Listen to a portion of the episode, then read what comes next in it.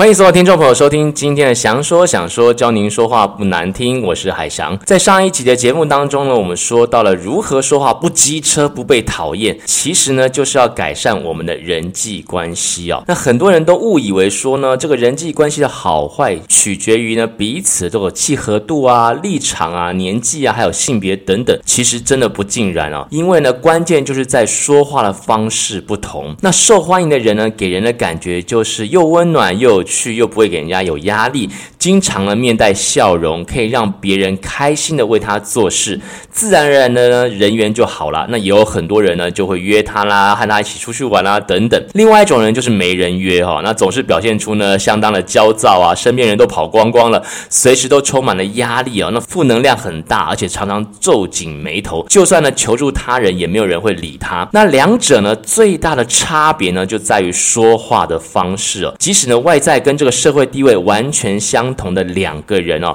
只要说话方式不一样，人生呢就会走上不一样的两条道路哦。有些人讲话呢会这个话中带刺哦，非要酸你几句不可；有些人呢说话让你感觉到诚意十足，他们的人生道路哦，自然而然就会截然不同了。真正的财富其实不是金钱，是健康跟人缘。我呢，既然呢顾不到你的健康，那就帮你增加你的人际关系哦。既然我们说每天都要说话和表达。那我们就要选择聪明又讨喜的说话方式了。今天呢，我们就来继续说说上个礼拜谈的这个话题，就如何说话不机车、不被人讨厌的几个方法。先帮大家呢稍微复习一下上个星期的这个内容。第一个呢，就是不要话中带刺，就是呢要拔掉隐藏在话语当中那个玫瑰尖刺哦，去除那个刺呢，其实就是去除极端用语。举例来说，当对方重复犯了两三次同样的错误时，我们很有可能就会常常当着他这个人的面说：“你老是犯这样的错误。”这个时候，你使用“老是”两个字呢，就所谓的极端用语哦。也就是说呢，将这个两三次这个事实用“老是”两个字来极端的表现出它来。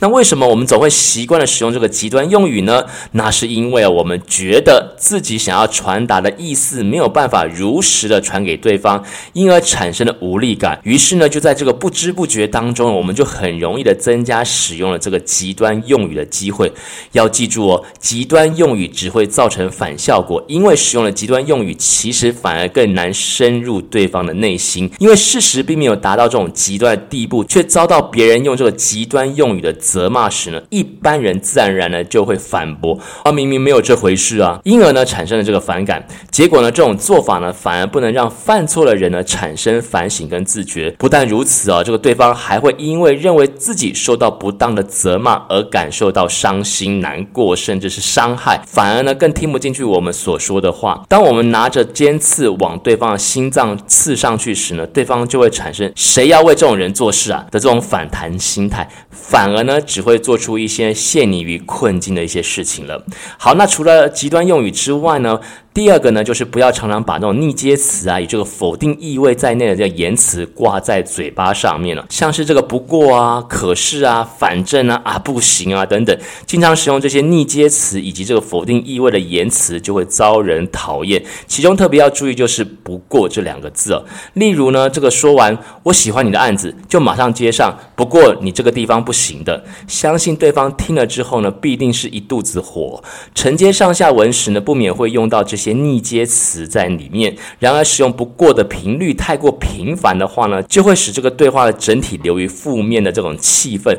这这时候呢，改为先肯定对方，再表达自己的意见，像是说：“哎，我喜欢你这个案子哦，只是呢这个地方可能还需要改进。”这样听下来呢，就不会显得过于尖锐了。同样的概念也可以使用在“可是”跟“反正”这些词，也是一样的概念，像是“可是啊，就是因为他弄错了啊，反正他就是不行啦。”这两个词呢，经常。连接放弃意味的言辞跟借口，常常挂在嘴边上的话呢，也会给人家负面的印象。所以用字遣词的习惯，同时也是人格的这个习惯了。平时需要多加留意自己的说话习惯，以免在不知不觉当中就留下了心理消极又负面的印象了。再来，我也在节目当中，上个星期我们也说过了，不要随便的披露自己的桃花历史跟这个讲黄色笑话。这里的桃花史呢，指的是炫耀自己在感情世界玩得有多凶，吃有多开。大家聆听的时候可能会。脸上带些笑容，不置可否；心里面呢，却是说呢，我最好跟这个人保持距离，不要太接近啊。所以，无论现实或生活当中呢，没没有必要特意公开私生活混乱里面。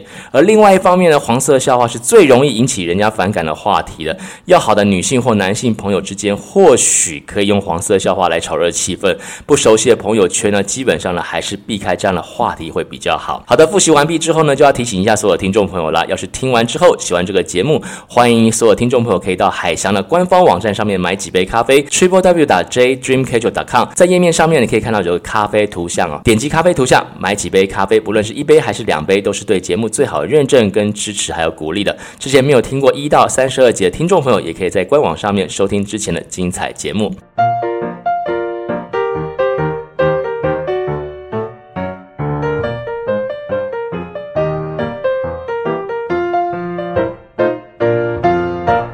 那今天要继续谈的就是如何说话不机车，不被人讨厌。再来就是要谈的就是装熟了。有些人呢，认识没有多久就突然叫起别人的绰号，叫人不加先生或不加小姐等等，或是呢用字遣词呢变得粗鲁无礼。换句话说呢，这种人一认识马上就装熟，不论对方地位身份是高是低，一认识马上就装熟，只会惹得对方不愉快而已。所以建议你啊，还是老老实实称呼对方先生或者小姐，注意用字遣词最保险，就算一开始因为有客气、有礼貌，显得疏远，合得来呢，久而久之呢，就会自然成为好朋友。熟识之后呢，自然就会互道绰号，或者是开起玩笑。刻意单方面以绰号来称呼对方，有时候呢，只会让对方不舒服哦。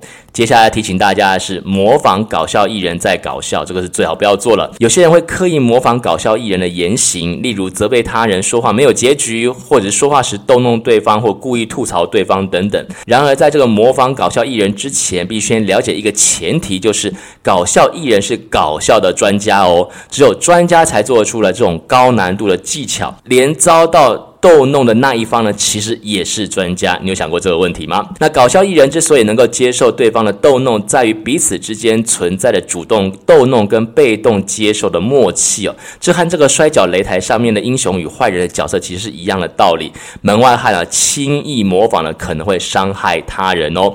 就算周遭的人觉得非常有趣，但是当这个言行呢伤害到对方的时候呢，百分之百都是说出口的那个人的错误。受伤。了对方呢，不会接受，我只是开玩笑，没有恶意这种借口，所以呢，门外汉呢随意模仿的话呢，容易留下画虎不成反类犬的印象，请大家多加留意。紧接着提醒大家是强化，不要强化，寻找共同点呢，加入话题时必须留意，不能因此呢抢走对方发言的时间跟空间。假设你和对方有共同点，都是喜欢喝咖啡哦，那既然你也喜欢咖啡，想必有很多独到的见解嘛，想多谈谈，其实哎也。是人之常情啊。